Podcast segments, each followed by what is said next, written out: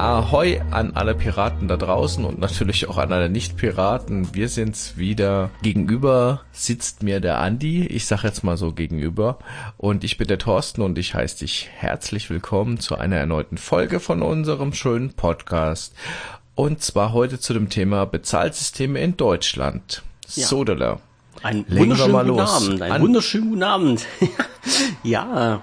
Ja, genau. Sag auch mal was. Ja, ich will auch mal, ich will, ich will, ich will, ich will auch mal was sagen. Einen wunderschönen guten Abend. genau. Alle, alle, alle Ja. Liebenden. Hallo, liebe Liebenden da draußen. Ähm, mit einer kleinen runden Folge, nämlich der Nummer 20, wenn ich mich jetzt nicht verschaut habe bei uns äh, im System. Ja, mega. Geil, oder? Gestern kennengelernt und heute Ja, schon schön. 20 Podcasts rausgeschmissen. Ma, das ja, läuft wie ein Länderspiel. So, ich gucke jetzt. ja, ist doch mal so. Ja, also heute tolle Folge.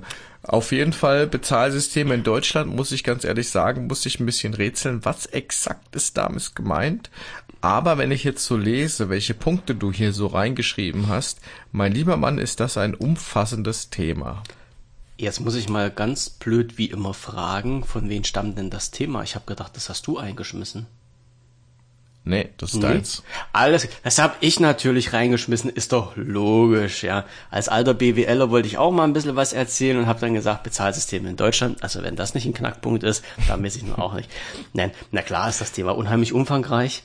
Ähm, wir haben das aber jetzt auch genommen, weil, wie immer, jeder was dazu sagen kann. Das ist ja das Geile daran. Und ähm, fangen wir mal ganz, ganz, ganz von vorne an oder von hinten, je nachdem, wie man das sieht. Bezahlsysteme in Deutschland. Wie, wie ist denn das eigentlich zustande gekommen? Wir kamen mal ein bisschen in der Historie, wir machen mal einen kleinen Geschichtsunterricht.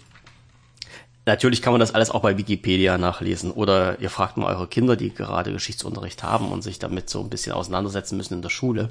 Aber letztendlich war es ja so, äh, vor unendlich langer Zeit wurden halt mal so Güter gegen Güter getauscht. Ne? Das war so der Tauschhandel, den es da mal gab, hat nicht nur Deutschland betroffen, sondern war in der ganzen Welt so. Und dann hat mal jemand festgestellt, naja, es wäre doch irgendwie sinnvoller, wenn man nicht Güter gegen Güter tauscht, sondern gegen irgendwas anderes, ähm, was dann so eine Art Gegenwert zu diesem Gut darstellt. Ja, und schon hatten wir den ersten Schritt getan zu einer Art Währung. Und in ähm, Deutschland habe ich vorhin erfahren, war das irgendwie der Taler, der dann aufgetaucht ist. Und mm, man hatte ja so im Hinterkopf gehabt, okay, man sagt halt, das Gut, was ich verkaufen möchte, hat einen gewissen Wert. Äh, das äh, Geld, der Taler, mit dem ich bezahlen möchte, der hat auch einen gewissen Wert, einen gewissen Wert an Gold oder Silber, je nachdem, äh, wie der damals halt war. Und das muss ich halt ausgleichen. Und so hat man halt einen Wert gegen einen Wert getauscht und hat dann, ja, ein Brot nicht gegen zwei Liter Milch getauscht, sondern gegen einen halben Gulden oder sowas. Und ja, so ist dann halt die Geschichte mit der Zahlung und den Zahlungsmitteln entstanden. Und das hat sich immer weiter fortgesetzt und ja, dann weiß ja halt jeder, dann kam halt mal irgendwie das ganze Geld, was in Deutschland eingeführt wurde, in Münz und in Scheingeld. Und ich weiß gar nicht, wie viel wir momentan schon haben, weil die Währung ändert sich ja aller Nase lang und verfällt halt auch in Deutschland nicht so wie in den USA, also dann, ich glaube, USA ist das Land, wo man halt mit dem Geld bezahlen kann, immer noch, was zur Gründung der USA gedruckt wurde. Das wäre ja in Deutschland schon mal nicht möglich. Naja, und äh, ich sag mal, das, was ich jetzt so noch äh, live miterlebt hatte, das war so im, im Gedanken zumindest die Reichsmark, die kenne ich ja noch, die hatte ich ja also auch mal in der Hand, weil meine Großeltern damit bezahlt hatten. Dann gab es mal so die Mark deutscher Länder, dann gab es halt unsere DDR-Mark, parallel dann zur D-Mark, die es dann gab bei bei euch da drüben auf der anderen Seite des Landes. Ja, bis uns anderen. diese, bis uns dieses komische Geld dann auch mal irgendwann 1990 oder 91 aufgedrückt wurde. Ja, und dann irgendwann kam mal dieser glorreiche Tag, an, an dem unser Geld in Werte wieder halbiert wurde und wir den Euro erhalten haben. Und wie schon gesagt, das halt alles in Münzgeld und in Scheinen.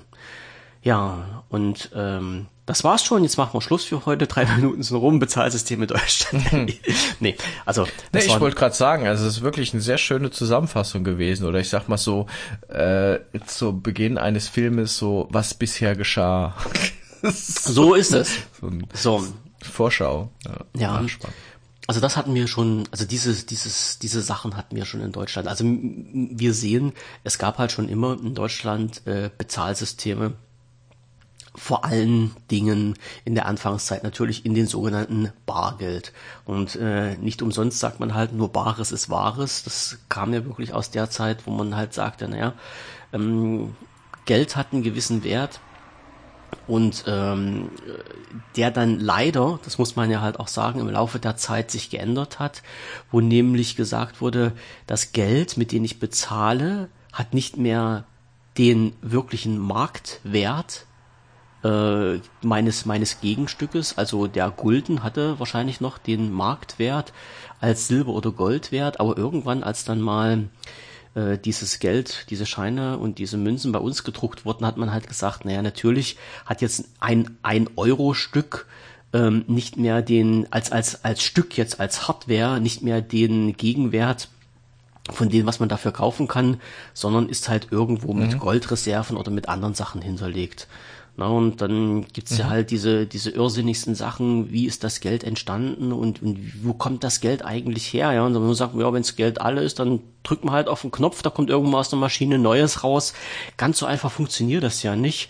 Weil da hat man ja so gewisse Marktmechanismen und wir wissen ja, je mehr Geld da ist, desto weniger Wert hat das. Wir kennen diese Dinger der Inflation, die dann im, im Zeiten des Zweiten Weltkriegs da waren, wo man halt plötzlich Geldscheine hatte, äh, wo dann irgendwas mit einer Million oder einer Milliarde drauf stand und wo man dann halt auch so fünf Millionen für ein Brot bezahlt hat, weil einfach diese ganze Relation nicht mehr gestimmt hat, weil einfach immer mehr Geld in Umlauf kam und die Menge des Geldes senkt halt den Wert.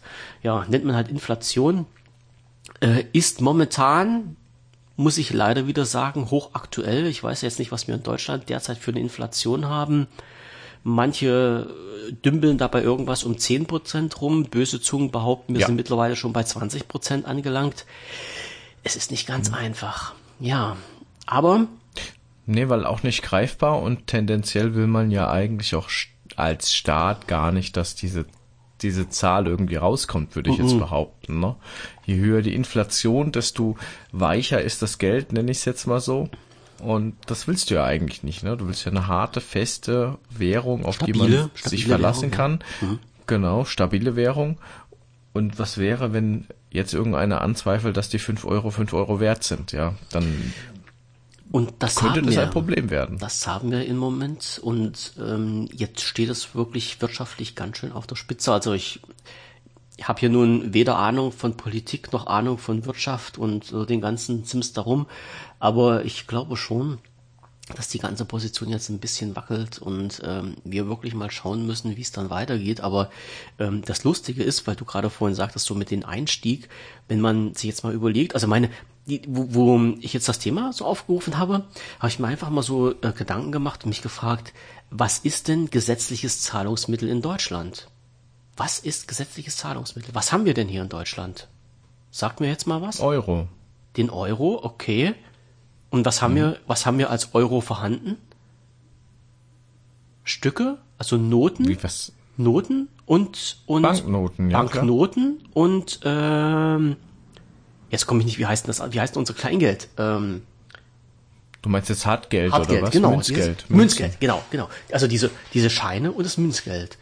Und äh, komischerweise ist das, es ist natürlich in Deutschland alles festgelegt und es gibt ein Gesetz über die Deutsche Bundesbank und da gibt's halt einen Paragraph 14, wo irgendwas drinne steht von gesetzlichen Zahlungsmitteln und komischerweise äh, ist da nur äh, der Bezug auf Banknoten gegeben. Das heißt, unser Kleingeld taucht da gar nicht so wirklich auf, obwohl das halt äh, reguläres Zahlungsmittel ist. Aber mit den ja mit dem gesetzlichen Hintergrund kann man schon mal sagen, du darfst überall mit Euro-Scheinen, jetzt nicht nur die in Deutschland hergestellt wurden, sondern weil wir in der EU leben, mit allen EU Geldscheinen in Deutschland einkaufen und es darf dir keiner verwehren, weil eine Banknote, eine Euro-Banknote gesetzliches Zahlungsmittel ist. Das Hartgeld, was du gerade angesprochen hast, ist natürlich auch Zahlungsmittel, taucht im Gesetz nicht explizit auf, wird aber so als Zahlungsmittel akzeptiert. Aber es gibt ja gewisse Einschränkungen. Und das wusste ich halt auch nicht. Denn irgendwo, äh, ich habe das in unserer großen Liste, ich werde das nachher auch mal verlinken, steht halt drin, äh, wie viel, mit wie viel Kleingeld man bezahlen darf. Da gibt's nämlich auch eine Grenze. Also du kannst jetzt nicht zum Beispiel an die Tankstelle gehen und deine 120 Euro Tankrechnung mit 1 Cent Stücken bezahlen.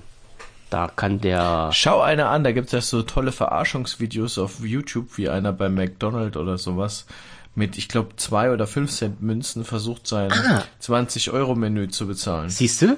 Und das ist nämlich gar nicht zulässig, mhm. weil, jetzt habe ich es natürlich wieder nicht gelesen. Ich sag's mir aber, warte, ich sag's gleich. Ich äh, versuche das mal schnell rauszufinden. Ich glaube, irgendwas mit, ich weiß nicht, waren das 20 Euro?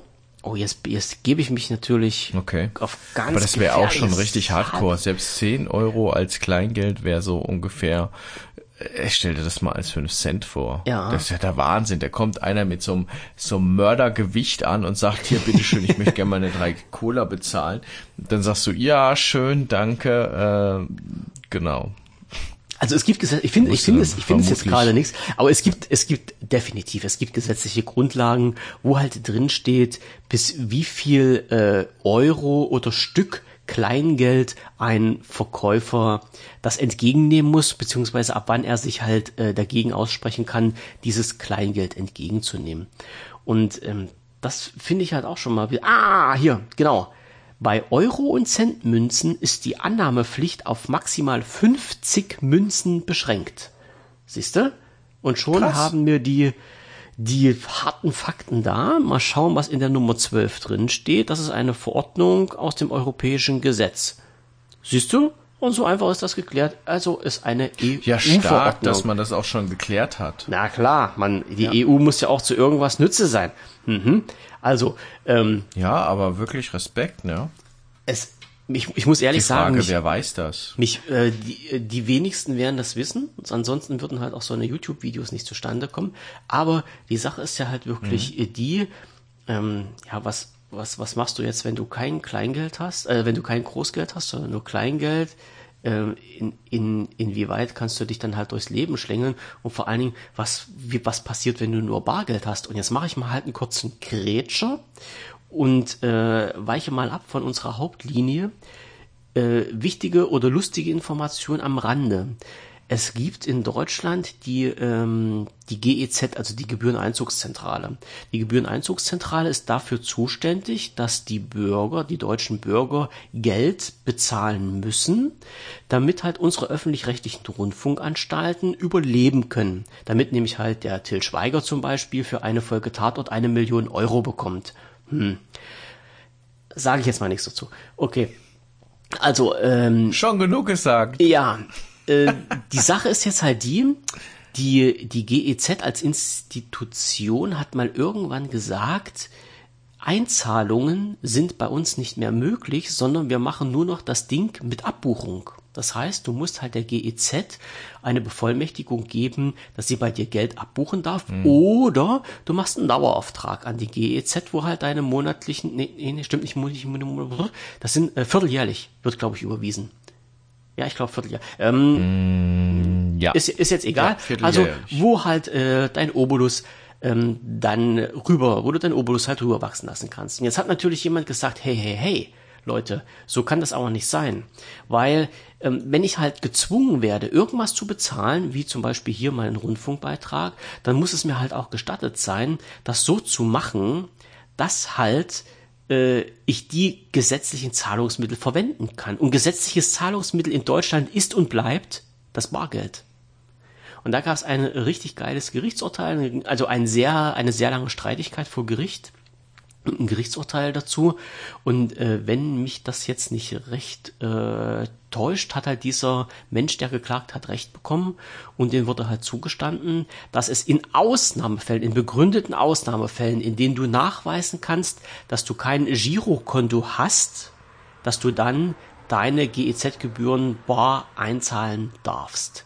Also Bloß Aber auch schon irgendwie brutal das Zugeständnis an äh, die GEZ, weil jetzt musst du plötzlich nachweisen, dass du kein Girokonto genau. hast. Genau. Das ist ja der springende Punkt bei dieser ganzen, bei dieser ganzen Geschichte. wo ich halt sage, hier wird hier wieder mit zweierlei Maß gemessen, aus meiner Sicht zumindestens.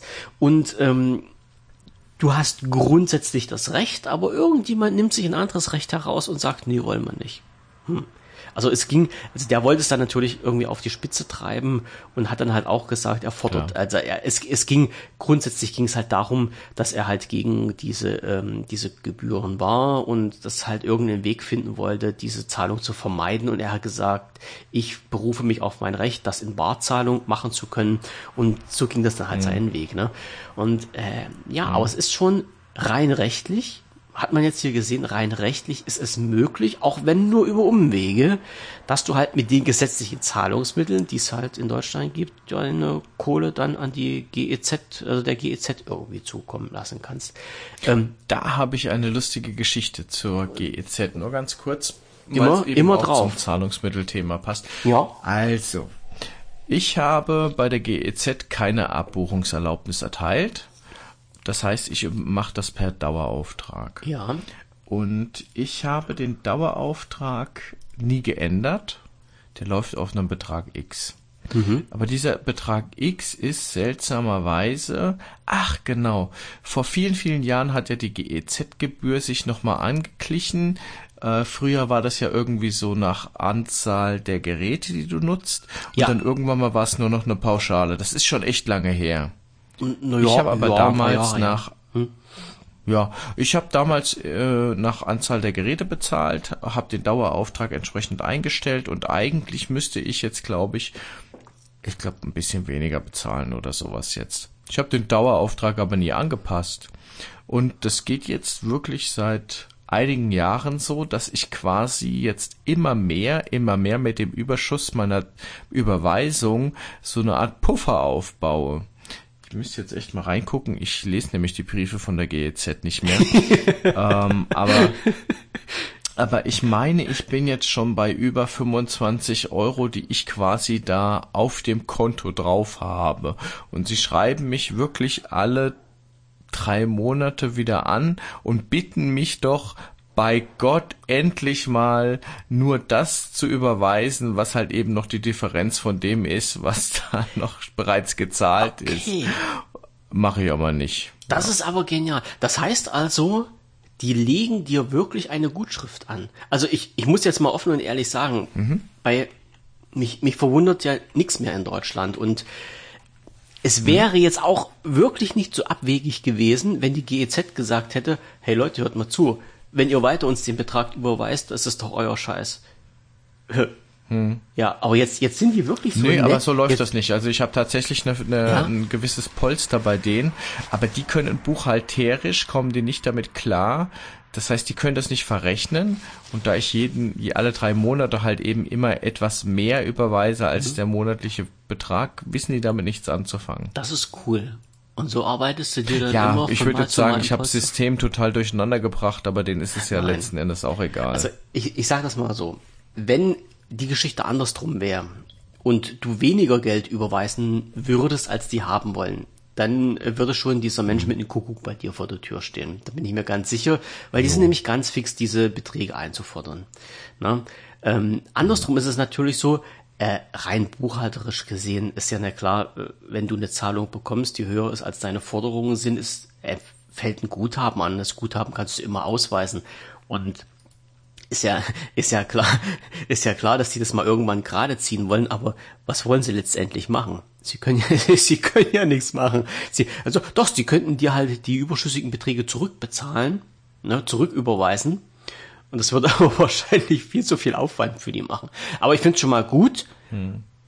Und dann muss man wirklich mal der GEZ einen Bonuspunkt geben, dass die sagen, das, was zu viel ist, legen die als Guthaben für dich an. Vielleicht hast du mal irgendwann so viel angelegt, dass du sagst, okay, du bist jetzt äh, 70 Jahre, gehst in Rente, musst nie wieder GEZ bezahlen, weil bis dahin dein Guthaben so hoch ist, dass sich das dann wieder aufbraucht.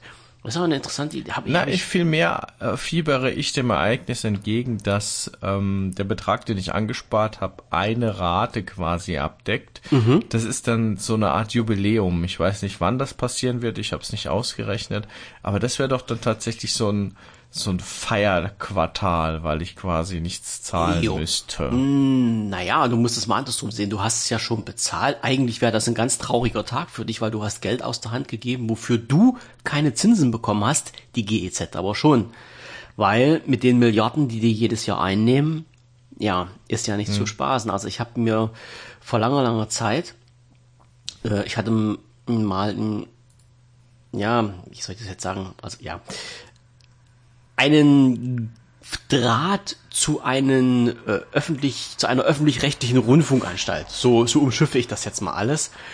Und da wurde mir halt mal zugetragen und gesagt, hey, ähm, du kannst ja alles das, was wir hier machen, nachlesen. Also das ist ja alles festgehalten. Und es gibt einen Jahresbericht äh, von, ich weiß nicht, ob den die GEZ selber rausgibt oder ob das ein anderes, na, äh, oder das die, die, die KÜF, KÜS, KÜS, KÜS, KÜF macht.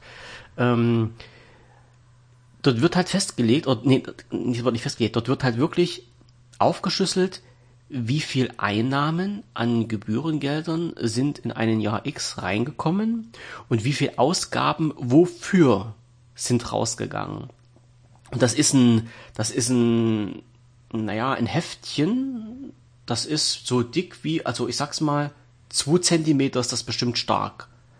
Kannst du dir kostenlos anfordern? Also wie, wie halt äh, bei einer GmbH dieser Jahresbericht, ähm, der ja auch offengelegt werden muss, kannst du das halt auch bei der GEZ anfordern und da kannst du wirklich genau nachlesen, welches Geld die wofür ausgegeben haben. Und wenn du dann wirklich siehst, mit was für Summen die handeln, äh, dann wird mir schlecht. Aber dann, dann müssten wir jetzt einen eigenen Podcast über die GEZ machen und dann sage ich halt wieder, dass die Intendantin vom RBB jetzt gefeuert wurde. Aber das ist ein völlig anderes Thema. So, nee. Also wir sind wieder bei Geld in Deutschland.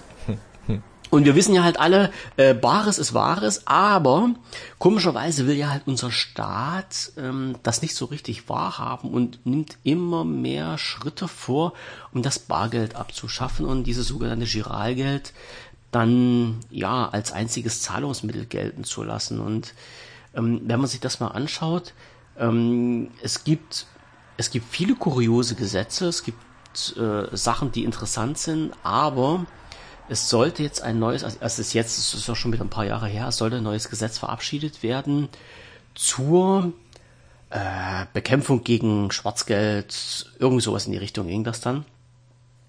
Und da wurde doch tatsächlich gefordert, dass der Bargeldverkehr in Deutschland heruntergefahren wird. Also nicht nur heruntergefahren wird im Sinne von, von keiner, keiner soll mehr mit Bargeld bezahlen, sondern dass halt auch gesagt wurde, na okay, äh, wir schränken die Anzahl der Geldscheine ein, die es in Deutschland gibt, von der Höhe. Ich glaube, diesen, äh, ich weiß nicht, was der höchste Geldschein war, den es in Deutschland gab, der z- 200 Euro Geldschein oder sowas, den es jetzt nicht mehr Der gibt. 500 Der war 500er? jetzt so. Okay, dann war es der 500er, den gibt's ja jetzt nicht mehr. Und mit denen darfst du halt auch nicht mehr bezahlen. Den darfst du noch zur Bank bringen. Aber du darfst, das ist jetzt halt kein Zahlungsmittel mehr. Ne? Und so wird es halt immer weiter runtergefahren und halt auch die Bargeldzahlung über einen bestimmten Betrag kann nicht mehr ohne weiteres erfolgen.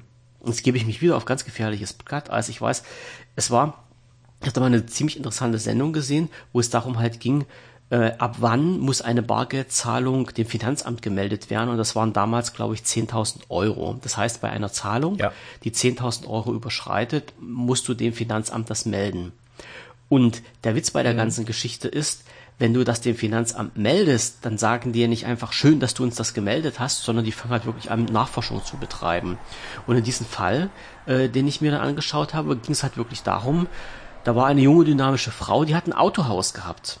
Und die hat halt gesagt, ja, ich habe als Kunden Geschäftskunden, die sagen, wir bezahlen unsere Autos bar. Und wer heutzutage weiß, was ein Auto kostet, der kann sich halt gut vorstellen, dass das mal schnell mehr als 10.000 Euro sind, die man da auf den Tisch legt. Locker. Und ja, und die hat halt gesagt, ich bin jetzt in einer ganz komischen Situation, weil ich muss diese Zahlung dem Finanzamt melden und das Finanzamt geht dann zu denjenigen hin, der das Geld auf den Tisch gelegt hat und sagt dann, ja, lieber Mensch, hör mal zu, die Frau sowieso vom Autohaus XYZ hat uns gemeldet, sie haben ein Auto bar gekauft, jetzt weisen sie uns mal nach, wo das Geld herkommt. Also das sind dann wirklich ganz, ganz schlimme Sachen, die da passieren. Und ähm, ob ist das, so ein bisschen wie verpetzen irgendwie. Ja, aber die Frau konnte nichts. Also die Frau hat sich dagegen ausgesprochen. Also die hat wirklich gesagt, ich möchte niemanden hm. melden, aber ich bin dazu gezwungen, weil wenn ich das nicht mache, hat das Finanzamt mich am Arsch. Hm. So, das sagt ihr, also sie hat dann gesagt. Ja, verstehe ich schon, aber es ist irgendwie trotzdem Petzen. Ja, aber aber ein gesetzlich vorgeschriebenes ja. Verpetzen. Ne? Also die Frau hat gesagt, ja, klar, ich muss, klar. ich muss jetzt jeden, also die die, die ähm, das Argument vom Finanzamt, also ich will jetzt das Finanzamt nicht schlecht machen. Ich, äh, ich weiß, dass viele Menschen glauben, dass das die schlimmste Institution in Deutschland ist. Sehe ich nicht so. Ich finde die Leute dort noch relativ vernünftig. Ne? Aber das Finanzamt hat halt gesagt, okay, äh, wenn du das nicht machst, hau mir die offenbar auf den Deckel. Und die Frau hat dann gesagt, ich muss jeden melden, weil das Finanzamt eine Unterstellung macht, dass das Geld irgendwo auf illegalen Wegen beschafft worden ist. Ja. Und die Frau sagt ja. dann, ich darf für mich jetzt nicht mal, also ich muss habe einen Generalverdacht, dass jeder, der bei mir ein Auto kauft mit Bargeld, ein Verbrecher ist. Und das möchte sie nicht. Und das kann sie halt auch ihren Kunden gegenüber nicht klar machen. Und das fand sie unheimlich schlimm, weil natürlich unheimlich dieses Vertrauensverhältnis von ihr als Verkäuferin mhm. zu den Menschen, die bei ihr eingekauft haben, gelitten hat. Ja, sie, sie hat dann auch gesagt, es sind halt schon, schon Leute abgesprungen, die dann bei ihr nicht mehr kaufen, weil, weil sie eine Meldung dann ans Finanzamt machen musste. Naja, frage ich mich natürlich, ob das halt alles so sein muss und ob das halt alles so seiner Dinge geht. Fakt ist nun mal, in Deutschland gibt es noch die Möglichkeit, mit Bargeld zu bezahlen und nicht nur Bargeld los. Die Überwachung ist aber halt auch unheimlich stark. Und wenn ich jetzt einfach mal einen Blick rüberwerfe in die skandinavischen Länder, die in vielen Bereichen fortschrittlicher sind als wir in Deutschland, als wir in der EU, ähm, ich gehe mal davon aus, in Skandinavien wirst du ganz, ganz selten nur noch mit Bargeld bezahlen. Du wirst halt alles nur noch mhm. bargeldlos bezahlen. Du hast dann eine Karte, die knallst du auf den Tisch, dann wird das Geld abgebucht und gut ist. Naja, mhm. die haben halt auch eine andere Ideologie dahinter und die werden nicht wirklich so überwacht. Also mal ein kleiner Exkurs. In Skandinavien oder in den skandinavischen Ländern ist es so, dass die Steuererklärungen von den einzelnen Menschen frei zugänglich sind. Also du kannst dort nachschauen, was dein Nachbar für eine Steuererklärung abgegeben hat, weil das ein komplett offenes System ist. Also die sind in Sachen Geld und sowas, sind die anders gestrickt als wir in Deutschland.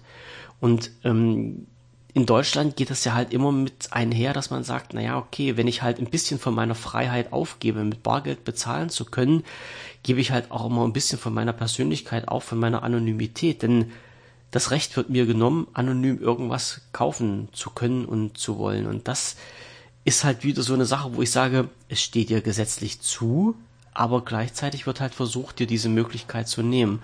Und da gibt es halt viele Leute, die dagegen kämpfen und viele Leute, die sich die Frage stellen, ob das wirklich so sein muss. Und ich weiß nicht, in welche Richtung die Entwicklung geht, weil ich sag mal, Leute wie du und ich, die sagen vielleicht, na klar, es ist doch halt viel geiler, wenn du kein Bargeld mit dir rumschleppen musst und sagst, Karte hin, oh. abgebucht, fertig. Aber andererseits hm. ist es hm. halt wirklich so, ähm, kannst du dir dann mal halt irgendwie was kaufen, was keiner wissen soll?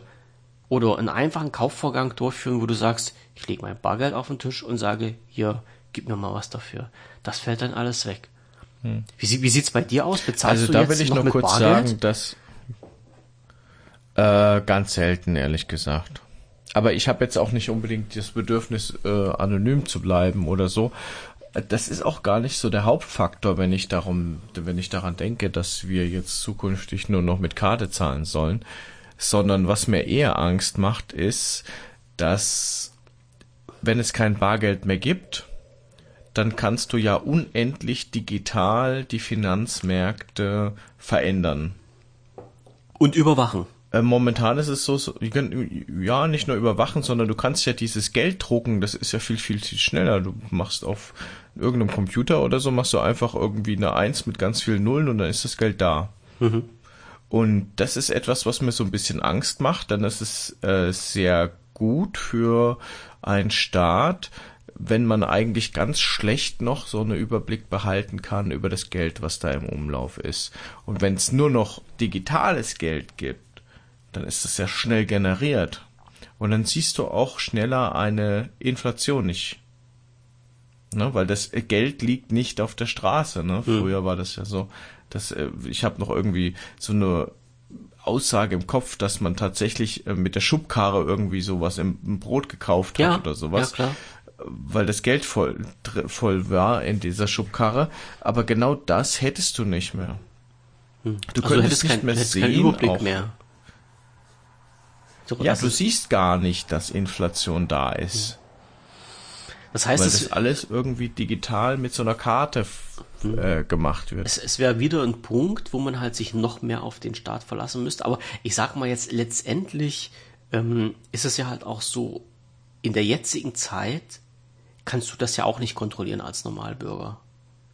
Also der Staat ist dafür verantwortlich, also die Deutsche Bundesbank, die Deutsche Notenbank ist dafür verantwortlich, ähm, was an Geld gedruckt wird und ausgegeben wird und wie das Geld dann mit entsprechenden Goldreserven zum Beispiel hinterlegt ist oder mit Staatsanleihen, wie auch immer das gemacht wird. Und äh, je nachdem, wie viel Geld gedruckt wird und vernichtet wird, hast du halt Deflation und Inflation. Aber selbst du kannst ja jetzt im Moment überhaupt nicht nachvollziehen, wie hoch die Inflation ist. Also wenn jetzt, ähm, ich sag's mal im, im knallharten Fall, wenn jetzt die Bundesbank sagt, äh, wir legen 20 Milliarden auf, bekommst du davon was mit? Nö. Oder? Krieg, das geht, das geht doch an dir vorbei. Ich denke halt immer an den Geldbeutel, den du dann halt eben zückst, um dein Geld rauszuholen. Naja, und du das- merkst, das ist boah, ja aber nur der das, dick was- und die Scheine so viel. Ja, ich weiß, die nur Brot dafür oder die Hunderter sowas, ja. fallen bei mir auch immer aus der Hosentasche raus. Ich muss die immer in so solchen dicken, fetten, goldenen, mit Diamant besetzten Geldklammern zusammenheften. Du weißt ja, wie das ist. Ja, manche müssen sich auch großen Hosen mit größeren Taschen kaufen. Nee, aber jetzt mal Spaß beiseite. Letztendlich ist es ja auch heutzutage schon so, wenn halt mehr Geld gedruckt wird, es würde ja an uns de facto vorbeigehen. Ich weiß nicht, ob es irgendwie, also als wenn es gewollt würde, könnte man das ja halt auch geheim halten. So. Und ob du das nur digital machst oder reell mit Scheinen, man bekommt das ja nicht mit. Ne? Also na klar ist halt der Aufwand, das digitaler zu machen, Ah, geringer weiß ich nicht. Geringer als das, als die Scheine zu drucken, aber ähm, es liegt dann Man das Geld sagt doch bei den auch, mit Banken. einer Karte ist schnell bezahlt. ja, Aber wenn du das dann irgendwie im Geldbeutel hast und du merkst dann selbst, oh, jetzt habe ich irgendwie gar nichts mehr drin. Ja, das merkst du. Das ist richtig, Oh, das das, ging aber schnell. Ja, Und das, das hast betrifft- du mit Karte nicht. das betrifft aber nur dich als einzelne Person, weil du mit dem Geld, was du hast, dann entsprechend haushalten musst. Wie viel Geld aber auf dem Markt ist, das kriegst du ja nicht mit. Ja? Na klar ist das so, ich sag mal, es, es, es gab ja halt, oder es gibt ja halt auch Menschen, die sagen, okay, wir haben im Monat so und so viel Geld, das ziehen die sich an Bargeld raus und sagen, wenn das Geld alles, können wir nichts mehr machen. Punkt aus. Da ist, da ist das Geld nicht mehr da, das ist Portemonnaie alle, ne? Das ist, äh, trifft heutzutage immer mehr Personen, das ist halt auch richtig so. Wenn man halt so arbeitet, dann, dann passt das schon. Äh, die, die, die Art und Weise, Geld auszugeben, fällt natürlich wesentlich leichter, wenn man eine Karte zückt. Das, da, da gebe ich dir völlig recht. Und der Überblick, ähm, naja, es liegt dann halt an jedem selber, wie man den Überblick behält. Dann, das ist schon richtig. Man muss dann halt wirklich, ähm, ja, sich dann dran setzen und sagen, man, man beobachtet das und man verzieht das und man ist halt wirklich so tapfer und äh, schaut halt mal nach, wie viel Geld man ausgibt. Aber äh, letztendlich ist das halt bloß eine Sache der persönlichen Einstellung, die man hat. Ne? Aber man, man kann halt auch viel Geld ausgeben, egal ob man, ob man das äh, virtuell hat oder nicht. Es, es gibt ja doch Leute, die sagen, ich habe kein Geld mehr in der Tasche, ich gehe an Automaten und ziehe mir welches raus. Und dann hast du plötzlich einen Dispo-Kredit in Anspruch genommen und hast halt minus X auf dein Konto. Das gibt's ja auch. Das sind ja die Banken nicht ich, dumm. Also ich muss ja sagen, äh, gerade mit dem Dispo, gefährliche Sache. Mhm. Gefährliche Sache. Ja. Du hast hier in deiner Liste auch Schecks drin stehen und da ist mir jetzt eben eingefallen, mein Chef hat mich damals, also in der Ausbildungszeit mit Scheck bezahlt. Geil, oder? Das kennen die Leute heutzutage gar fast gar nicht mehr. Du schenkst ein Stück Papier, das wo auch Summe draufsteht. der- Ja, das war auch mega der Aufriss, weil ich jedes Mal zur Bank musste, an den Scheckeinreicher Schalter musste einfüllen, ausfüllen? Äh, Scheck einreichen Ja. und dann habe ich irgendwie noch, äh, ich glaube, einen Euro oder so oder äh, bezahlt dafür, dass es ein Scheck ist und das war ganz seltsam. Kennst du noch, kennst du noch die Schecks mit der umgeknickten Ecke oder der abgerissenen Ecke oder den Strichen in der Ecke? Sagt dir das noch was? Ich habe da wenig Erinnerung dran. Also es, es gibt, ähm, also Schecks gibt es ja, äh, also theoretisch ist das so, wenn du einen Scheck hast, kannst du auf die Bank gehen und kannst dir das Geld bar auszahlen lassen. So, und es gibt halt auch Schecks, oh, jetzt muss ich schwindeln, das ist, das ist bei mir auch schon wirklich sehr lange her. Ich glaube, da hast du oben rechts in der Ecke äh, zwei Striche gemacht und dann hieß das äh, nur zur Verrechnung. Das heißt, du konntest, wenn du diesen Scheck zur Bank gebracht hast, dir das Geld nicht auszahlen lassen in Bargeld, sondern du konntest dieses Geld nur auf ein Konto gutschreiben lassen. So, und das war halt, entweder hast du auf diesen Scheck selber draufgeschrieben, nur zur Verrechnung, oder die allgemein übliche Abkürzung war halt so zwei Striche in die Ecke zu machen oder die, die Ecke, ich weiß nicht, ob du die abreißen durftest oder sowas, äh, oder um, umknicken musst. Irgendwie sowas war das. Also Verrechnungscheck halt. Gab's halt damals. Ach, aber ich sag mal, Schecks gibt's ja, denke ich mal, heutzutage in Deutschland nicht mehr so. Ich kann mich noch dran erinnern, als ich damals in meiner Lehre mein Bankkonto bei der Sparkasse eröffnet habe, habe ich Schecks bekommen. Ich weiß nicht, hattest du, die- gab's die damals, also gab's dies bei dir? Hast du das in, hast du Schecks gehabt? Für dich selber? ja, Privat? ja, Ja? ja. Diese, ja. diese, dieses Scheck. fällt mir jetzt gerade ein, dass Ja? es dabei war, als ich ein Konto eröffnet hatte. Ja. Da war so ein kleines Heftchen dabei und da waren Checks drin. Cool war. Ja. Also ich Ja, glaube, ich, total cool, habe ich nie gebraucht, aber trotzdem cool. ich, ich weiß aber, ähm, ich habe bestimmt noch welche rumliegen, ne? Also es, es, äh, es war halt zu der damaligen Zeit ein, ein reguläres Zahlungsmittel, also ein, ein, äh, ein Zahlungsmittel, was du verwenden konntest, was halt angenommen wurde. Da, ja, ja, witzig, also da redet heutzutage überhaupt keiner mehr über Schecks, ne? also zumindest nicht in Deutschland. Nee, das ist Und, total verschwunden. Äh, ich, In Filmen siehst du das noch. ja, ich weiß, in, in, ähm, äh, in den amerikanischen Filmen ist sie, das, da ist ja halt, also in Amerika, also in den USA ist es ja heutzutage immer noch so, dass halt Schecks noch ganz normales Zahlungsmittel sind und die halt auch so ein richtiges Scheckbuch haben, so mit richtig so mit zum Raustrennen mit so einer perforierten linken Seite, Ja. wo du das so richtig schön abreißen kannst und wo die die halt auch mit der Post hin und her schicken. Ähm, das, das ist, äh, das ist Wahnsinn, ja. Also in Deutschland gibt's das halt schon lange nicht mehr. Ich versuche jetzt gerade mal rauszubekommen.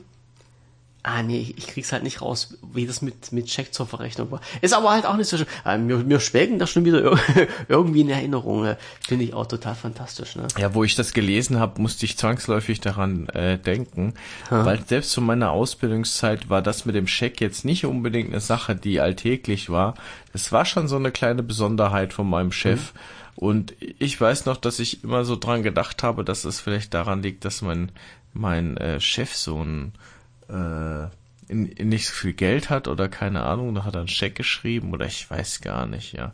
Es hat auch immer wieder so zwei oder drei Tage gedauert, bis das dann auch tatsächlich bei mir auf dem Konto erschienen ist. Ja gut, es waren nur die normalen Banklaufzeiten. Hast ich auch, ich glaube, das hast du ja heutzutage auch. Ich weiß nicht, wenn du eine reguläre Überweisung machst von einer Bank zu einer Fremdbank, sind glaube ich auch drei Arbeitstage normal. Wenn du von Bank zu Bank eine Überweisung machst, geht das relativ fix.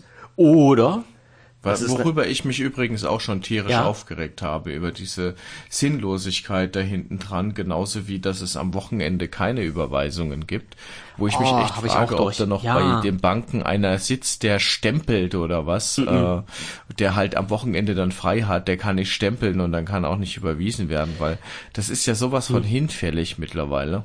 es geht schlicht und einfach ums Geld. Weil je länger die Bank dein Geld hat, desto mehr Zinsen bekommt die. Das ist das Einzige, was es gibt. Aber, Ja. und das ist, jetzt kommt die Perversion, die man sich nicht, nicht, also da darf man nicht drüber nachdenken. Es gibt ja halt auch die Option der Sofortüberweisung. Wo du, ich weiß jetzt gar nicht, bei mir, ich weiß, ich muss jetzt schwindeln, ich glaube, bei mir sind das vier Euro, die ich da bezahlen muss, wenn ich bei einer Überweisung, bei einer Online-Überweisung dieses Feld Sofortüberweisung ankreuze. Dann werden mir nochmal, ich glaube, vier Euro in Rechnung gestellt, wo dann aber garantiert innerhalb von 24 Stunden dieses Geld halt auf diesem anderen Konto dann sich befindet irgendwie.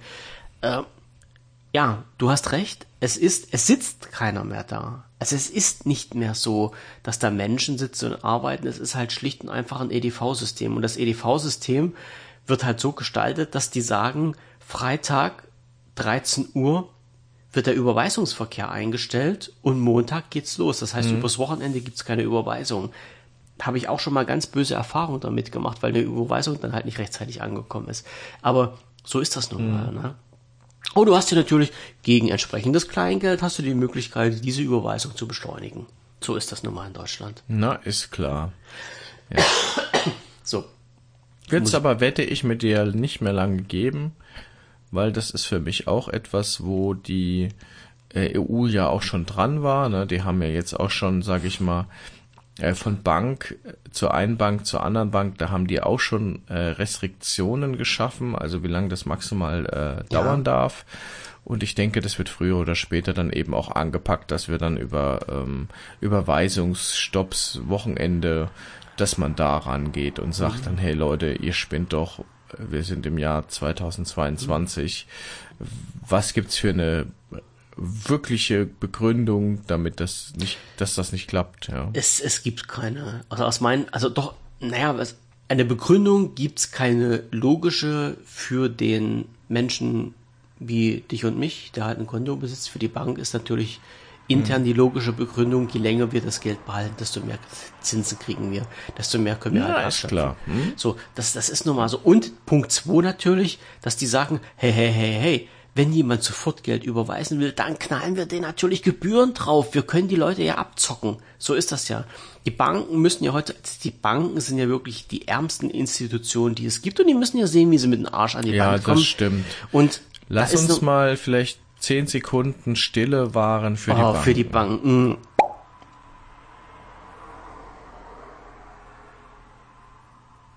Das reicht jetzt aber. Ja, es reicht. Alles reicht. klar. Ja. Okay. Nee, und das, das sind halt auch so viele Sachen, die mich aufgeregt haben. Wir haben ja schon, ähm, allein schon von den unterschiedlichen Kontosystemen her, wie gesagt, ich bin halt noch bei der Sparkasse. Ich muss es ja halt auch so sagen. Ähm, ich bin dort. Warum bin ich dort?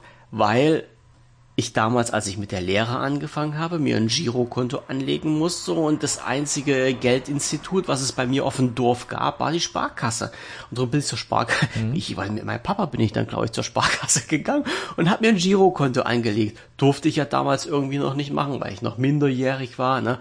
Musste ich Papa mitnehmen, der dann unterschreibt und sowas alles. Aber ich bin ja halt dort geblieben. Äh, komisch, also unter anderem dort geblieben, komischerweise. Und äh, diese ganzen ähm, ich soll mal sagen, ja, diese ganzen Systeme haben sich halt auch dort verändert, diese ganzen äh, Kontensysteme, die es da gibt. Ich bin irgendwann mal rechtzeitig umgestiegen auf so ein System, dass sich dann, ich weiß nicht, also so, so Online, Online-Banking nannte sich das dann irgendwie. Mhm. Und äh, da, da gab es dann halt so eine ganzen Sachen, äh, dass ich halt für die Überweisung, wenn ich die online mache, äh, nichts zu bezahlen muss. Das muss man sich mal vorstellen. Überweisung. Also wenn ich jetzt zur Bank gehen würde und würde den einen Überweisungsträger auf den Tisch legen, muss ich, glaube ich, 3,50 Euro bezahlen. Damit die was machen. Hm. Wenn ich das überweise online, müssen die nichts machen. Und es ist für mich auch kostenfrei.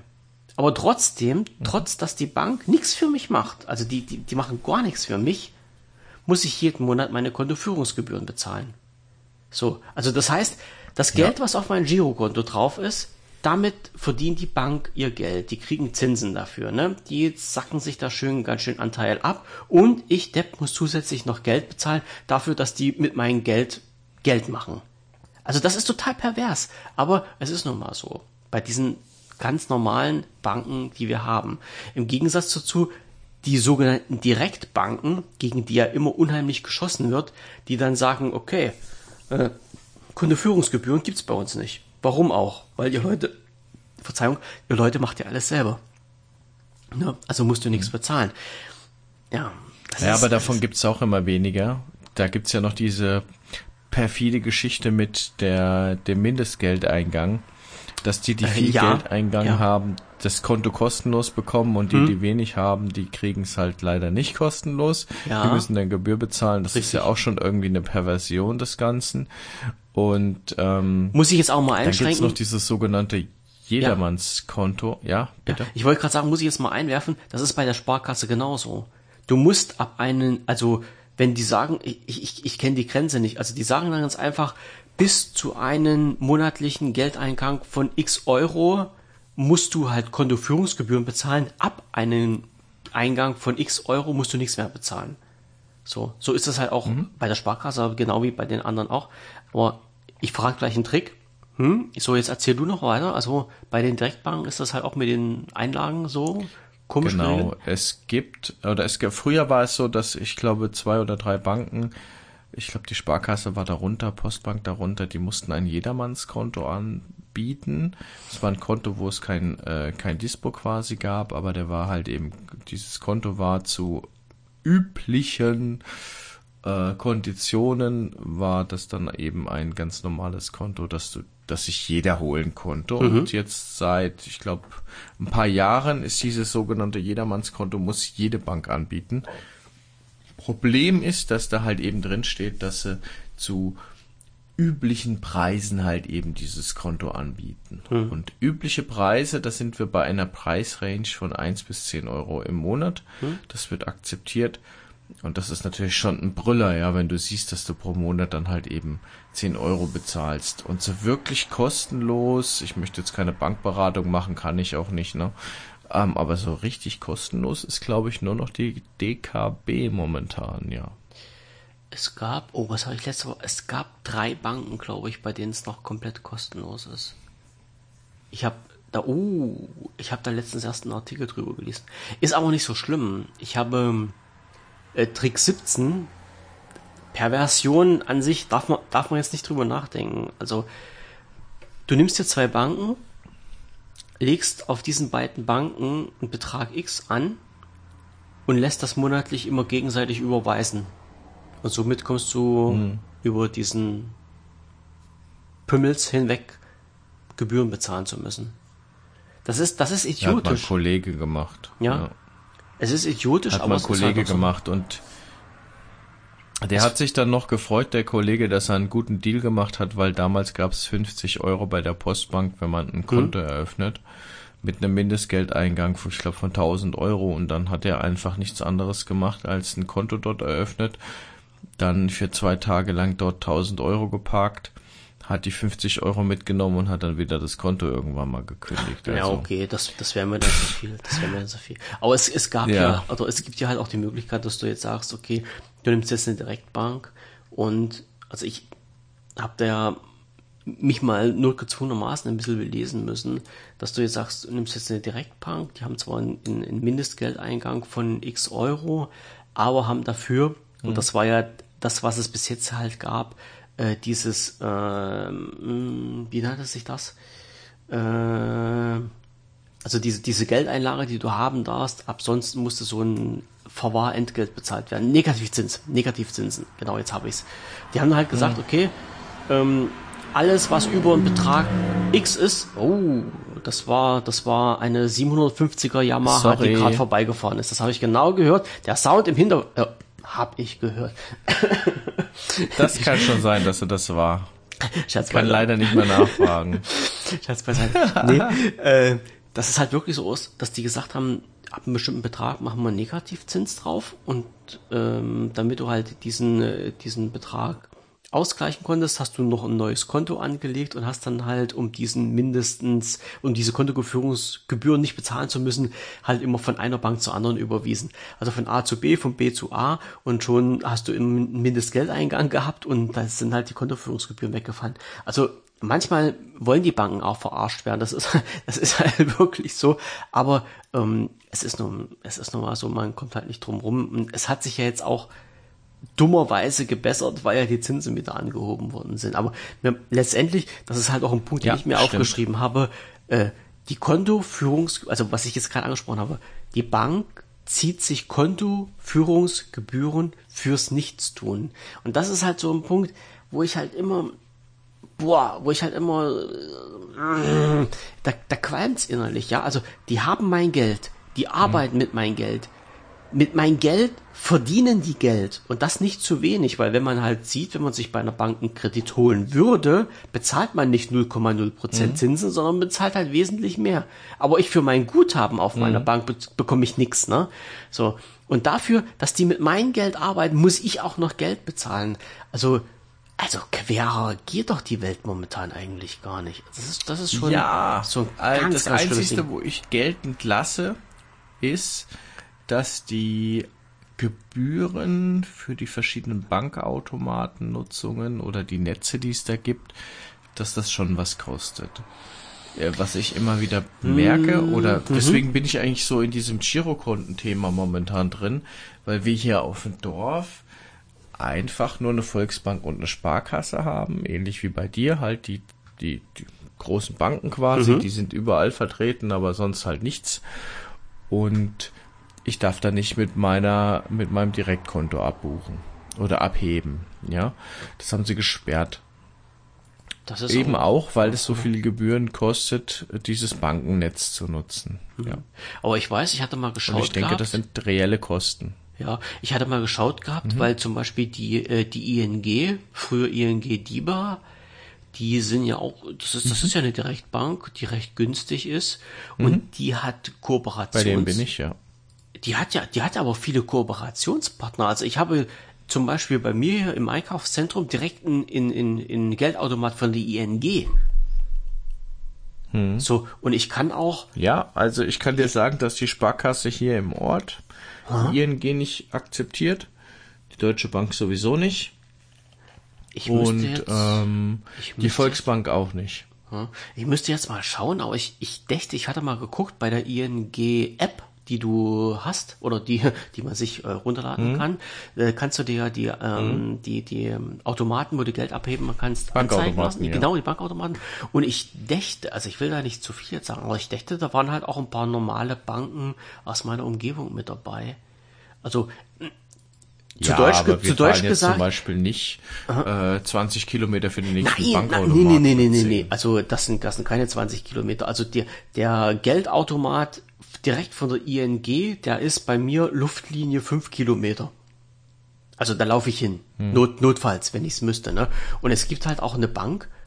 Ich weiß nicht, ob das allgemein ist, ob das bei uns die Sparkasse mitmacht oder ich kann es dir gar nicht sagen. Also irgendeine Bank bei uns, bei mir in der Umgebung, würde das halt auch machen. Da kann ich an diesen Automaten Geld abheben. Kostenfrei.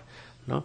So. Aber davon abgesehen, sind wir jetzt ja wieder bei dem Thema, was bezahlst du denn noch bar? Oder ist denn halt Bargeld schon gar nicht mehr State of the Art? Bezahlst du denn halt nur noch bargeldlos?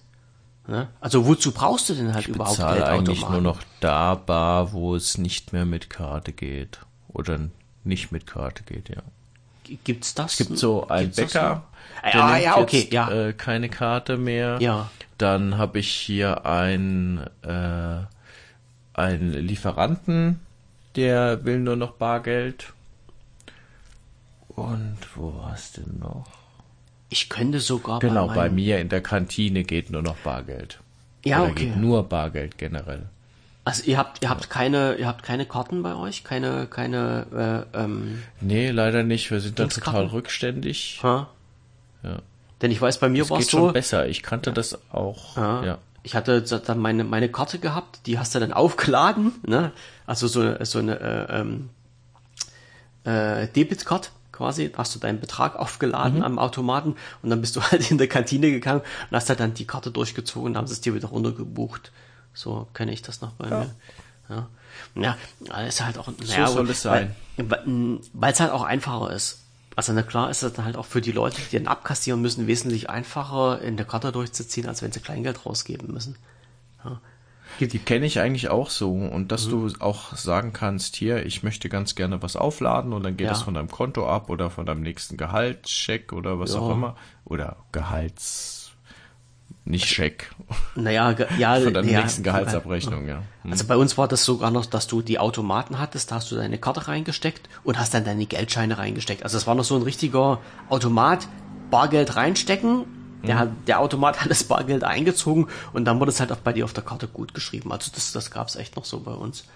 Ja. Aber ja, es ist halt so, es, es ist halt komfortabler bargeldlos zu bezahlen, aber Klar. hat halt auch irgendwo irgendwo seine seine Nachteile. Ne? Ähm, dann sind wir jetzt halt nämlich ganz schnell bei dem Thema, was äh, vor nicht allzu langer Zeit, das ist erst ein paar Wochen her, so eine große Runde geschlagen hatte, dass äh, die diese Bargeld, also diese EC, nee, nee, EC ist, ist ja schon wieder falsch gesagt, dass diese Kartenlesegeräte und die Dienste gehackt wurden.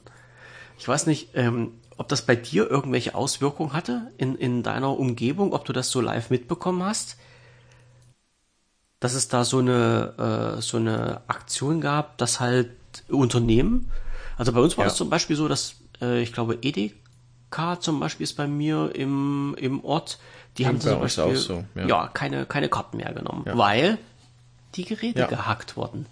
Ja. Der Nachteil ja, lustig, der das haben die Technik. nämlich nicht geschrieben. Ja, haben die gar nicht geschrieben oder so, sondern es ging einfach nicht. Hm. Na okay, die haben sich hier nicht geoutet. Du hast dann bloß, genau, an den Türen stand dann halt immer dann zurzeit keine Zahlung mit EC-Karte möglich oder sowas, ne? Oder mit Karte möglich. Mhm. Und aus den Medien hast du dann erfahren, dass halt diese Systeme gehackt wurden. Und das ging auch relativ lang. Ich glaube, bei uns war das so 14 Tage, drei Wochen irgendwie so in der Drehe, äh, wo die ganzen mhm. äh, Kartenterminals nicht funktioniert haben. Ja. Und dann, dann ist halt wieder der Punkt, dann sage ich, ja, was machst du denn, wenn du dich auf dieses System eingeschossen mhm. hast und gar kein Bargeld einstecken hast? Arschkarte gezogen. Ja, das ging ganz vielen so. Hm? Da stand dann so drin, äh, keine Karten. Keine Kartenzahlung derzeit möglich. Nee, was stand da? Ja, ich weiß gar nicht mehr. Also irgendwie war es dann so, dass dann trotzdem jeder Zweite an der Kasse stand und hat dann irgendwie so gesagt, hier bitteschön Visa. Ah, die hatten hingeschrieben, keine EC-Karte. Keine EC, genau, okay, das kann sein. Und dann standen ja. die da und haben gesagt, hier, bitteschön, das ist doch eine Visa. Ja. Dann sagt die, nee, die geht auch nicht. Ja, Arschkalle. Ja. Ja, Wo, genau. Wobei man halt wieder sagen muss, ich, ich finde es ja halt immer noch so, so kurzer Einwurf, ich finde es ja halt immer so lustig, wenn jemand von aufladbaren Kreditkarten spricht. Das ist bei mir so auf der gleichen Welle wie Firma, wenn man ein Unternehmen meint, oder Endverbraucher. Hat man uns ja schon sehr ausführlich drüber mhm. unterhalten. Ähm, bloß mal so kurz, mhm. so kurze Erklärung. Aufladbare Kreditkarten das, das, geht gar nicht. Also eine Kreditkarte ist ja eine Kreditkarte, weil das System, was dahinter steht, bedeutet, mhm. du kannst Geld ausgeben, was du noch nicht hast oder was du nicht hast. Und zu einem Tag X wird, mhm. dir, wird dir eine Summe, die du ausgegeben hast, von deinem Konto abgebucht. Das heißt, du bekommst von einem Unternehmen einen Kredit. Drum heißen die Dinger auch Kreditkarten. So. Äh, es mhm. gibt natürlich auch Karten, die so ähnlich sind, mit denen du bezahlen kannst, wo aber gleich das Geld von deinem Konto abgebucht wird. Das sind dann die sogenannten Debitkarten. Oder wo du halt diese Karten aufladen musst. Also es gibt ja halt diese aufladbaren, dann aber nicht Kreditkarten, sondern Debitkarten. Und mit denen kannst du halt auch bezahlen. Das funktioniert auch. Ich, ich sehe halt immer diesen, immer diesen geilen Begriff. Und das Schlimme ist noch, den Begriff verwenden auch Banken also eigentlich die Institution, die es besser wissen müssen, die dann sagen, die es wissen sollten, ja, ja, aufladbare Kreditkarte, das gibt's nicht. Da, da, da, da, da, da, das ist ein System, was es nicht gibt. So, also es sind halt, also diese aufladbaren Kreditkarten sind rein, rein vom Essen Debitkarten. So, äh, finde ich halt total toll. Und naja, und dann ist es halt wirklich so, normalerweise hätte man ja mit dem bezahlen können müssen, weil halt diese Terminals wirklich nur für eine Zahlungsart gesperrt waren. Aber ich glaube, die haben dann durch alles dicht gemacht. Und das ist halt wieder der Punkt.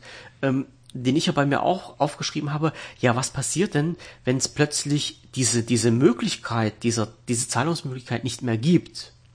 Dann stehen halt alle auf dem Schlauch. Mhm. Ja, also dann passiert es halt wirklich, dass die Leute dann ihr Portemonnaie aufmachen und haben dann 2,50 Euro drin und können den Einkauf nicht bezahlen, wenn irgendwas nicht, nicht so äh, systemtechnisch funktioniert. Ich muss halt offen und ehrlich sagen, stimmt. Ich renne ja auch nicht immer mit Bargeld in der Hosentasche rum, wenn ich einkaufen gehe. Ich bezahle ja auch ab und zu mit Karte und ja, ja, was machst du? Also was, was machst du dann, wenn du an der Kasse stehst und die sagen, wir nehmen keine Karte?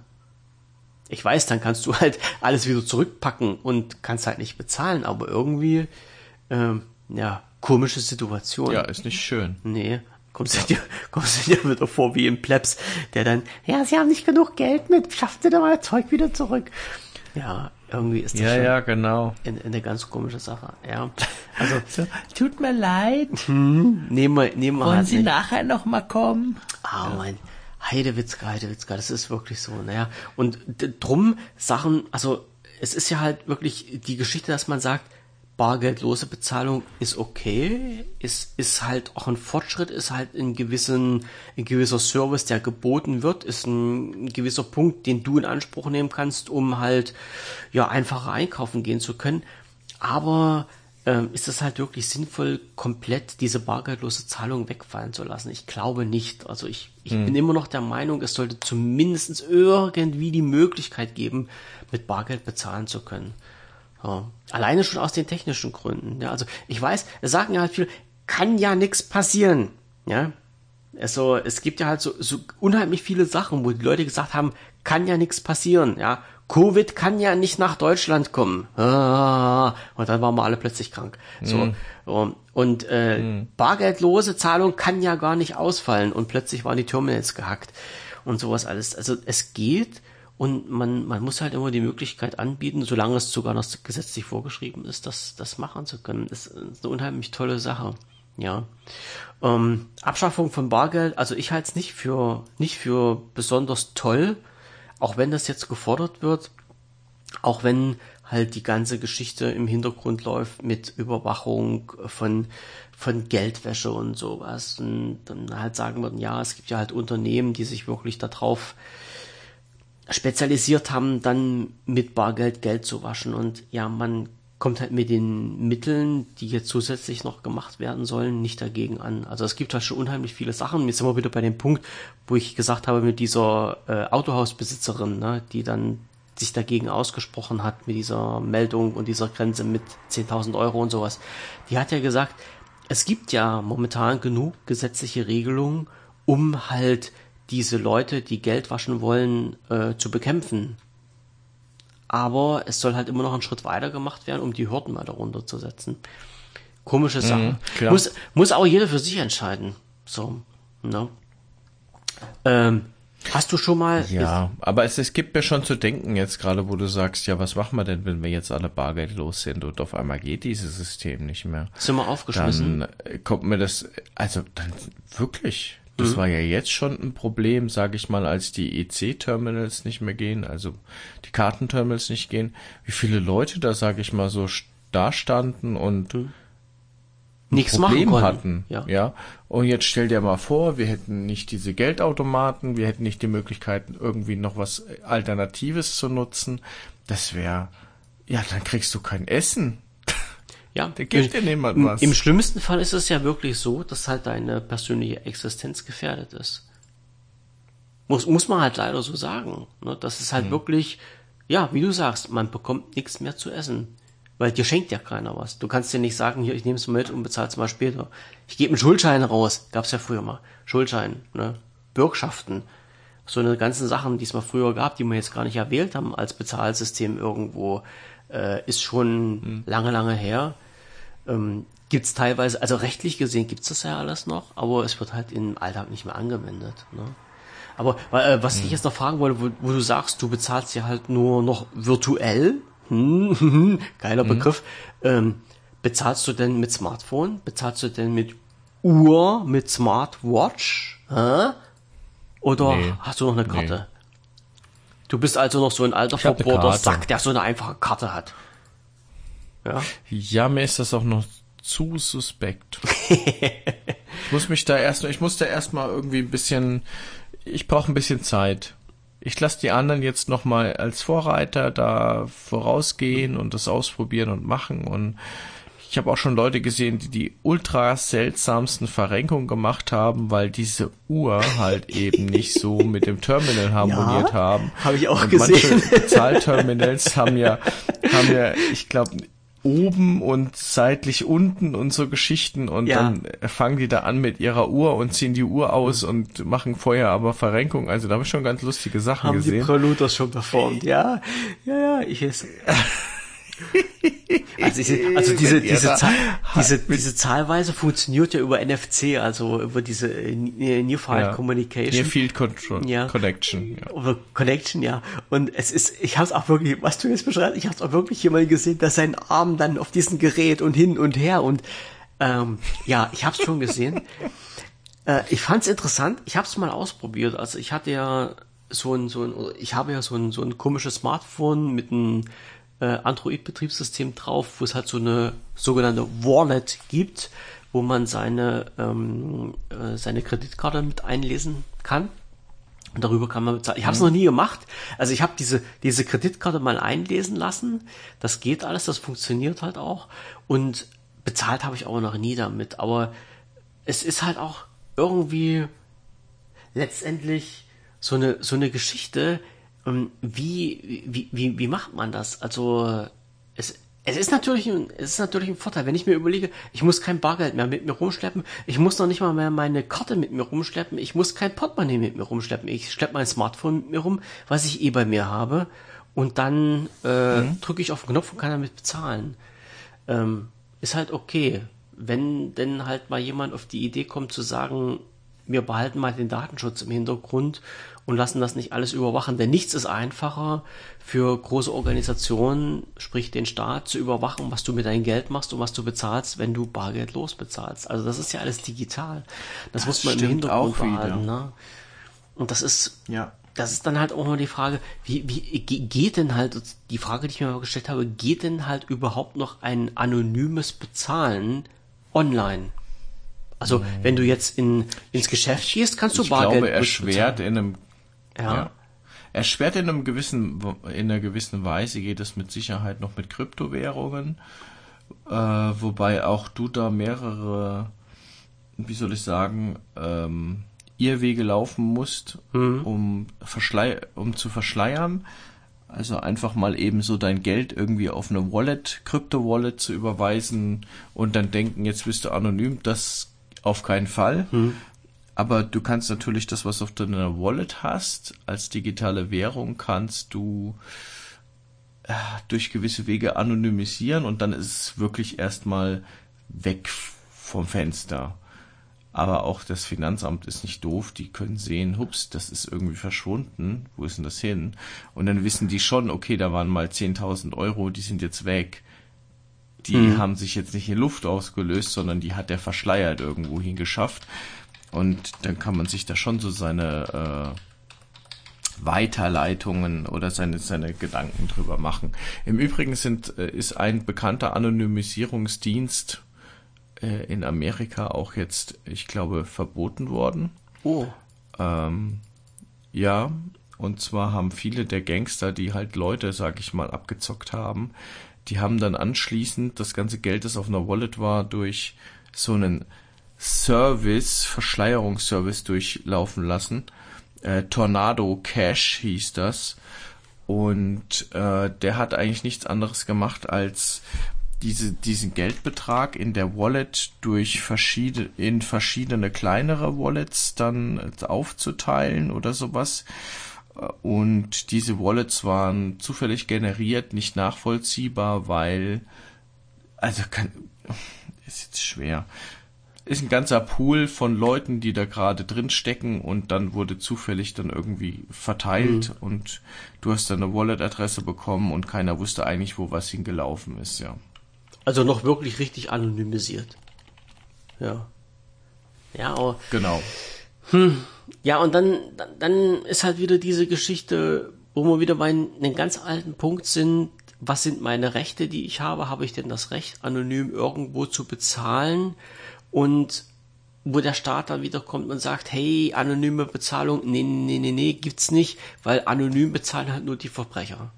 Ja, also die sind wieder die zwei Sachen, die sich unheimlich hm. beißen und ähm, naja, wo man halt auch den Mittelweg irgendwo finden muss. Aber ich habe, äh, weil du gerade nochmal gesagt hast, so mit Kryptowährung, ich hatte irgendwo mal einen Bericht hm. gesehen, gesehen, ja genau, dass halt ähm, Kryptowährung als offizielles Zahlungsmittel anerkannt wurde. Und wenn ich das jetzt richtig noch nachvollziehen kann, war das El Salvador, jetzt muss man erhobener Zeigefinger, El Salvador, Zentralafrikanische Republik und Panama. Also von, von Ländern, von Regionen, wo man jetzt halt sagt, äh, Kryptowährung, wie jetzt, wo, äh, die haben das als offizielles Zahlungsmittel genommen. Also, Ja. wie geil ist Bürger das haben, denn glaube ich, in El Salvador oder Ecuador, ich weiß gar nicht, El Salvador, In El Salvador. haben die tatsächlich auch einen kleinen Betrag als Bitcoin ausgezahlt bekommen. Herrlich, oder? Und die müssen per Pflicht, also per Dekret sozusagen, müssen die halt eben BTC, also Bitcoin annehmen. Ah. Ja, ist ganz nett. Ja. Ja, aber ich sag mal, alleine schon in solchen Ländern, also auf, auf die Idee zu kommen, also mag man von Deutschland halten, was man will. Wenn jetzt, wenn ich jetzt zu einem Politiker sage, hey, hey, äh, wie sieht's denn aus? Lassen Sie doch mal Kryptowährungen in Deutschland als offizielles Zahlungsmittel zu, der kommt ja vor Lachen nicht mehr in den Schlaf.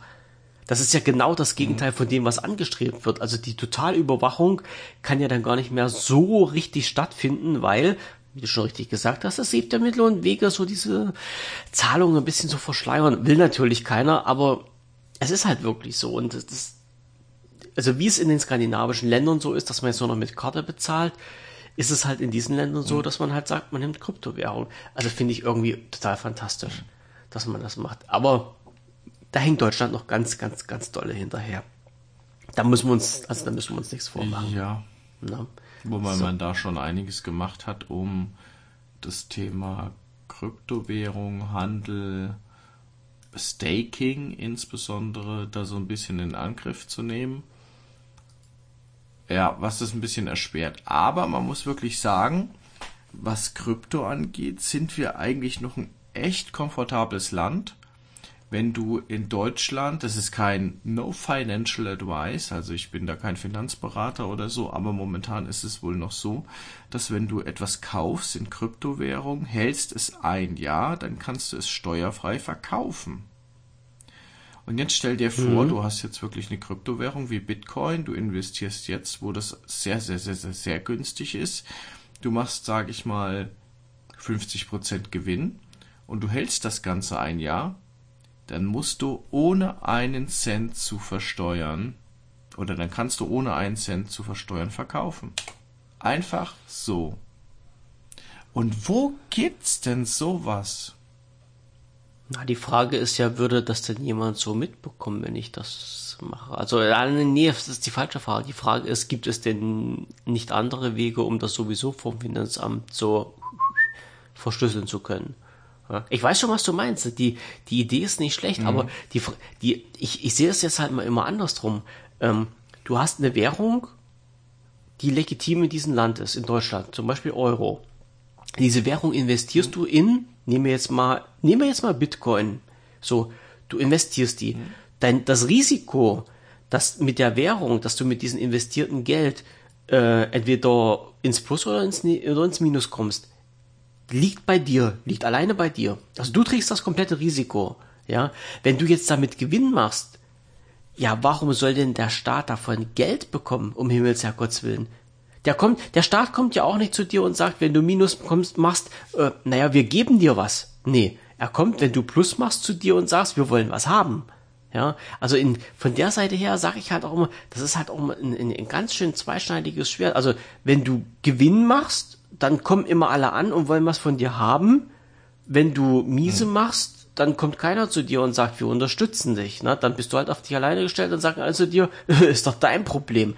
Und das ist halt immer so eine ganz total fiese Sache. Ja? Also, aber allein davon abgesehen, bei unserer Währungs- und, und äh, Steuerpolitik, die wir haben, ist das wirklich schon eine ganz große Nummer, dass du das Geld nicht versteuern musst. Ne? Aber ich glaube, das ist halt auch bei, ähm, ja, wie heißt denn der Begriff? Äh, kann ich jetzt gar nicht sagen. Also bei den allgemeinen Sachen jetzt halt auch so, wenn du jetzt äh, ähm, zum Beispiel äh, Gebäude kaufst oder sowas, also dann oder Aktien kaufst, ne, dann musst du die ja auch eine gewisse Zeit halten, um die dann wieder kostenfrei verkaufen oder veräußern zu können, ohne dafür entsprechende Gebühren bezahlen zu müssen. Also Spekulationsgebühren, genau so heißt das. Äh, die musst du dann nicht bezahlen. Ja, es wäre ja halt schade, wenn du das halt bei, äh, bei Kryptowährung machen würdest, obwohl, wie du schon sagst, ich bin halt heilfroh darüber, dass dieses Thema schon in Deutschland angekommen ist. Na, also da kennen wir ja schon ganz andere Geschichten. Ne? Na, mein lieber Herr Gesangsverein. So, ähm, wir kommen jetzt aber wieder zum Ende, damit ich dich fast ins Bettchen schicken kann. So, machen wir nämlich. Ja, absolut, gerne. Aber ich habe jetzt noch vier Punkte offen, die nehmen wir jetzt noch durch. Und zwar mhm. habe ich mir aufgeschrieben, was mich interessiert halt, der Bargeldumlauf in Euro, den es gibt, den habe ich mir mal raus, ups, den habe ich mir, den habe ich mir rausgesucht. Jetzt muss ich natürlich auf den Link klicken, weil es mich mal interessiert hat, wie viel Geld schwirrt denn eigentlich in Deutschland irgendwie rum? Ne? In Bargeld. Und da steht halt drin, zum Ende des Jahres 2020 belief sich der Bargeldumlauf im Euro-Währungsgebiet auf eine Summe von 1.477 Milliarden Euro. Also ganz, ganz doll viel. So, das war jetzt nicht Deutschland, sondern die EU. Aber dann sieht man mal so ungefähr, also jetzt müsste ich jetzt mal umrechnen in Billionen und Billiarden, ähm, dass es da halt noch wirklich relativ viel Geld in Form von Banknoten und Münzen gibt. Also so ganz abgeschafft ist das natürlich noch nicht. So, Punkt 2. Ähm, wir wissen ja alle, mittlerweile haben wir den Euro. wir wissen aber auch, es gibt noch Leute, die haben noch D-Mark irgendwo rumliegen. Und jetzt ist, also die Daten habe ich alle von äh, Statista genommen jetzt. Jetzt ist die Information, Ende Dezember des Jahres 2021 wurden laut der Deutschen Bundesbank ausstehende D-Mark-Banknoten im Wert von rund 5,75 Milliarden D-Mark und D-Mark-Münzen im Wert von etwa 6,6 Milliarden D-Mark registriert. Das heißt also, wir haben jetzt 10, 11, um die 12 Milliarden D-Mark, die noch an Münzen und Scheinen irgendwo unterwegs sind. Und das ist, denke ich mal, keine kleine Summe. Also ich könnte mir da schon ein schönes Häuschen dafür kaufen. No, so 12 Milliarden, da kann man sich schon was leisten. Mein lieber Mann, ja. Na? Also das, das sind so Zahlen, die wahrscheinlich keiner so mehr so richtig auf dem Kasten hat. Ähm, Nochmal zur Info, D-Mark in Euro kann problemlos umgetauscht werden mit einem Umtauschkurs von 1,95583. Das geht also problemlos. Also wer noch D-Mark zu Hause hat, der kann die äh, umtauschen. Und äh, eine wichtige Frage, die mich natürlich als alter Ossi noch interessiert, wie viel Ostmark sind denn noch im Umlauf?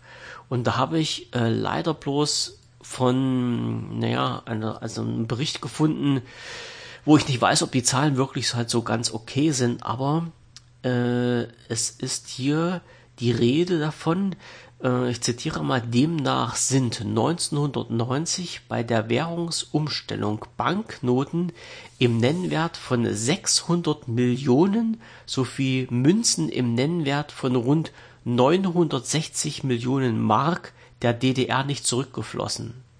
Also nochmal, im Umlauf befanden sich bei mhm. der Aktion 1990 600 Millionen DDR-Mark in Scheinen, die noch nicht vernichtet wurden, und 960 Millionen Mark in Münzen. Naja, die haben die Leute noch. Also ich habe auch noch DDR-Geld da und nicht wenig. Für was? Naja, das ist Erinnerung an die guten alten Zeiten. Na? Und du kannst, ich glaube, also das habe ich jetzt leider auf die Schnelle nicht gefunden vorhin, aber ich, äh, ich will mich jetzt nicht zu weit aus dem Fenster rauslehnen, aber ich glaube, du kannst halt auch noch die Mark der DDR äh, in äh, regulär Euro umtauschen. Das geht auch noch. Das muss noch gehen, weil wir haben bei uns so, und jetzt hau ich mal richtig auf die Kacke. Wir haben bei uns die Schnitzelhütte. Und unsere Schnitzelhütte, die heißt zur Schiene. Und in dieser Schnitzelhütte zur Schiene kannst du in Euro, in D-Mark und in DDR-Mark bezahlen. So. So, und ich gehe mir, ich gehe ganz stark davon aus, dass es noch irgendeine Möglichkeit gibt, dass du halt auch DDR-Mark in Euro jetzt noch umtauschen kannst, dass das halt noch richtig offizielles Zahlungsmittel ist. Ja, aber ja, dann, du, du musst jetzt mal überlegen, ich, also ich weiß nicht, wie viel DDR-Geld ich noch da habe. Ich, ich sag's jetzt mal lass es mal 100 DDR-Mark sein, die ich jetzt hier noch rumliegen habe.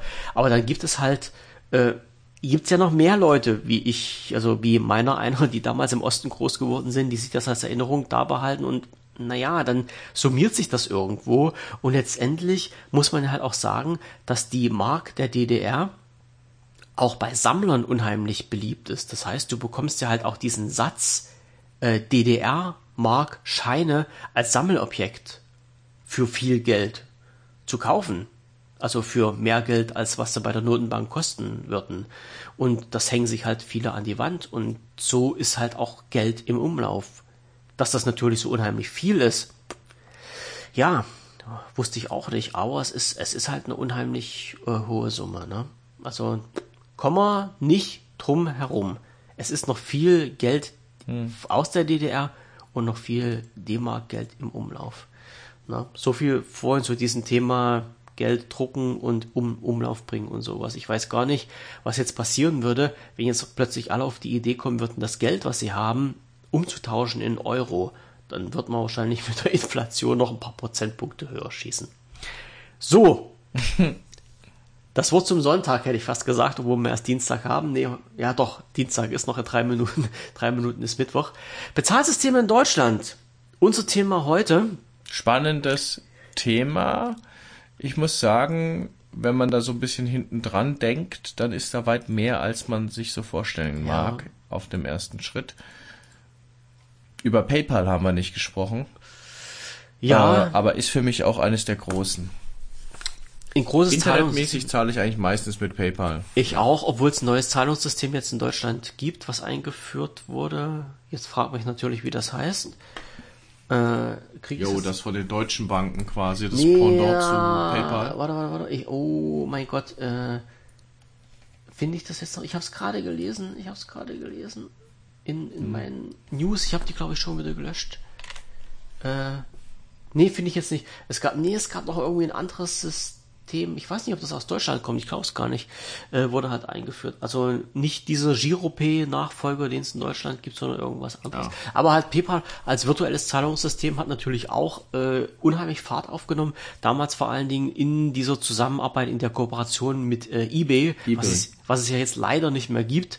Das ist das, was mich immer ankotzt. Also ich kaufe nicht viel über eBay, aber ich kriege immer Nasenbluten, wenn ich bei eBay was äh, einkaufe und bezahlen muss und es per PayPal bezahle und mich dann nochmal extra mein PayPal-Konto einloggen muss, was ja früher nicht der Fall war, weil das ja so in Kooperation war. Ne? Ein Ding war, ja. Ja, genau. Also das ist, das ist halt ein bisschen, aber es ist halt in, in irre einfaches Zahlungssystem und halt auch mit den Vorteilen, was halt viele gar nicht wissen, also mit diesem Käuferschutz, den es da gibt. Äh, es gibt bei PayPal ein, ähm, eine Funktion, also eine Funktion, eine, einen Service, wo man halt äh, Sachen, die man gekauft hat, wenn man die zurückschickt, die Porto, die Rücksendegebühren erstattet bekommt von PayPal. Äh, wissen viele nicht, habe ich schon oft in Anspruch genommen, funktioniert super einfach. Also wenn, wenn du jetzt irgendwas kaufst und äh, zurückschicken musst aus irgendwelchen Gründen und der Verkäufer sagt dir dann zu dir, musst du aber auf eigene Kappe zurückschicken und du hast das Ding mit PayPal bezahlt, kannst du halt bei PayPal deinen äh, Nachweis einreichen für die Rücksendekosten, die erstatten dir das Geld. Funktioniert 1A. So. Also das ist auch eine unheimlich coole Sache. Cool. Ja, und äh, eins, was, was vorhin noch ein bisschen untergegangen ist, bei den Zahlungsmitteln, die es in Deutschland gibt, äh, ich fand es halt ein bisschen lustig, aber es ist halt wirklich so, Briefmarken. Briefmarken sind zwar kein offizielles Zahlungsmittel, aber ein akzeptiertes Zahlungsmittel. Und ich weiß, früher, früher TM, ganz, ganz früher, war es halt wirklich so, dass man, äh, ich, ich weiß, da gab es mal eine, eine Aktion von, von Nestle. Die haben, die, oh, scheiße, jetzt machen wir wieder Werbung. Nescafé Frappé. Ich weiß nicht, ob du das noch kennst so eine kleinen Tüten mit ich so, das, mit ja, so ich einem Pulver abgefüllt früher. Ja, das siehst du mal. Ja. Also äh, und äh, Nestle hat mal eine Aktion ausgebracht, da konntest du äh, für 1,50 Euro dir so ein so ein Shaker kaufen, so ein Milchshaker und ich fand den unheimlich geil und ich hatte aber die hatten, also ich hatte damals kein Geld, aber du konntest den in Briefmarken bezahlen und da habe ich wirklich dann eine Mark 50 oder was das war in Briefmarken in einen Umschlag gepackt und habe die zu Nestle geschickt und habe dann ein Paket gekriegt mit dem Milchshaker. Also sie haben das wirklich als offizielles Zahlungsmittel akzeptiert. Fand ich unheimlich ja. geil. Und das ist halt, ich, das ist halt auch immer noch so. Also du kannst jetzt, glaube ich, auch noch mit Briefmarken zur Bank gehen und bekommst diesen Wert erstattet, weil das halt als Zahlungsmittel in Deutschland anerkannt ist. Verrückte Welt, Aber es ist nun mal so. So. Mhm. Und jetzt haben wir in unserem Vorgespräch natürlich gesagt, hey, äh, Zahlungsmittel in Deutschland ist ein Thema. Mal sehen, wie weit wir darüber sprechen können. Und jetzt gucke ich auf die Uhr und sage eine Stunde 25. Ne? Es, wow. ist, es ist mal wieder geschafft. Wir haben es hinter uns gebracht ähm, und an dieser Stelle sage ich halt auch wieder recht herzlichen Dank an die Leute, die zugehört haben. Recht herzlichen Dank ich an dich. auch danke. Ja, danke an dich, dass du an, an diesem Tag jetzt wieder mit mir so lange geplaudert hast. Jetzt insgesamt fast drei Stunden waren das. Ähm, Jetzt machen wir einen Schnitt. Geht aber doch immer wieder schnell. Fluffig, ganz, ganz fluffig. Du gehst jetzt ins Bett. Ja, ja ich schneide die ganzen ja. Kisten und hau die, die nächsten Tage raus. Wir hören uns in 14 Tagen wieder. Unsere Zuhörer hören uns äh, jede Woche einmal mit den Podcasts, die ich jetzt wirklich rausbringe. Immer so Stück für Stück. Wenn ihr kommentieren wollt, dann im Blog, also auf potenzial.de äh, könnt ihr Kommentare hinterlassen oder bei uns in den Telegram-Kanal, der natürlich auch auf potenzial.de verlinkt ist. Äh, haut uns da alles um die Ohren, was ihr wissen wollt. Auch Anregungen für neue Themen könnt ihr gerne machen. So, nun aber äh, gute Nacht, schönes Wochenende, gehabt euch wohl, lasst euch nicht runterziehen und vor allen Dingen bleibt gesund. Bis zum nächsten Mal. Tschüssing. Tschüss. tschüss.